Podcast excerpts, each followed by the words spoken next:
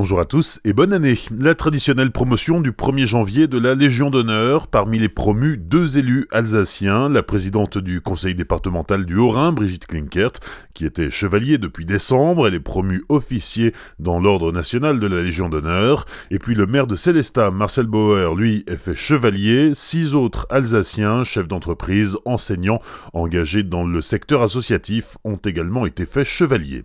En 2019, au moins cinq grands dossiers reviendront régulièrement dans l'actualité régionale. Le projet de nouvelle collectivité européenne d'Alsace, bien sûr, la construction du grand contournement ouest de Strasbourg, la dernière année pleine d'activité pour la centrale de Fessenheim, et puis les 70 ans du Conseil de l'Europe, liés bien sûr aux élections européennes qui approchent, et enfin la suite du mouvement des Gilets jaunes. Le traditionnel bilan du réveillon, la nuit de la Saint-Sylvestre a été relativement calme cette année, ou en tout cas à peu près aussi violente que l'an dernier. Dans le Bas-Rhin, une soixantaine de voitures ont brûlé, des abribus sont volés en éclats et les forces de l'ordre ont essuyé des tirs de projectiles. Au total, 55 personnes ont été placées en garde à vue, une quinzaine s'y trouvait encore hier soir. Un adolescent de 16 ans devrait être mis en examen dans la journée, il est accusé d'avoir incendié un véhicule et d'avoir tiré des fusées sur des gendarmes dans les rues de Strasbourg. Il a été interpellé en possession d'une bouteille de 50 centilitres remplie d'essence. Trois autres personnes majeures devraient être jugé en comparution immédiate aujourd'hui pour des dégradations urbaines ou pour des menaces envers les policiers. Je précise qu'aucun policier n'a été blessé à l'occasion de ce réveillon de la Saint-Sylvestre. D'autre part, neuf personnes ont été hospitalisées à Strasbourg après avoir été blessées par des pétards. Deux d'entre elles ont dû être amputées. Sachez aussi que lundi, nous étions donc le 31 décembre, les gendarmes de Colmar ont encore saisi une vingtaine de kilos de pétards et feux d'artifice lors de différents contrôles réalisés dans l'après-midi sur le pont de Vogelgrün, près de la frontière.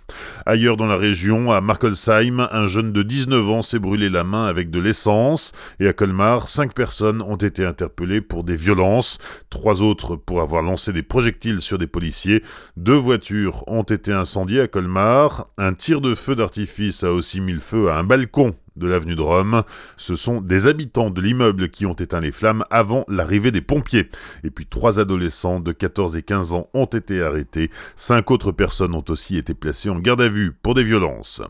Peut-être une bonne nouvelle pour les familles, la prime d'activité, c'est une prestation sociale destinée à compléter les revenus des salariés et des travailleurs indépendants aux ressources modestes. Elle est soumise au non-dépassement de certains plafonds de revenus. Depuis hier, la caisse d'allocation familiale a mis en ligne sur son site caf.fr un simulateur qui vous permettra de savoir à quoi vous avez droit. Dans le cas d'un célibataire sans enfant payé au SMIC et ne touchant pas d'allocation logement, la prime d'activité devrait être de 247 euros par mois selon le simulateur. Si vous étiez déjà bénéficiaire de la prime d'activité, vous n'avez rien à faire de plus. En revanche, si vous êtes nouveaux allocataires, vous devez en faire la demande sur le site caf.fr avant le 25 janvier.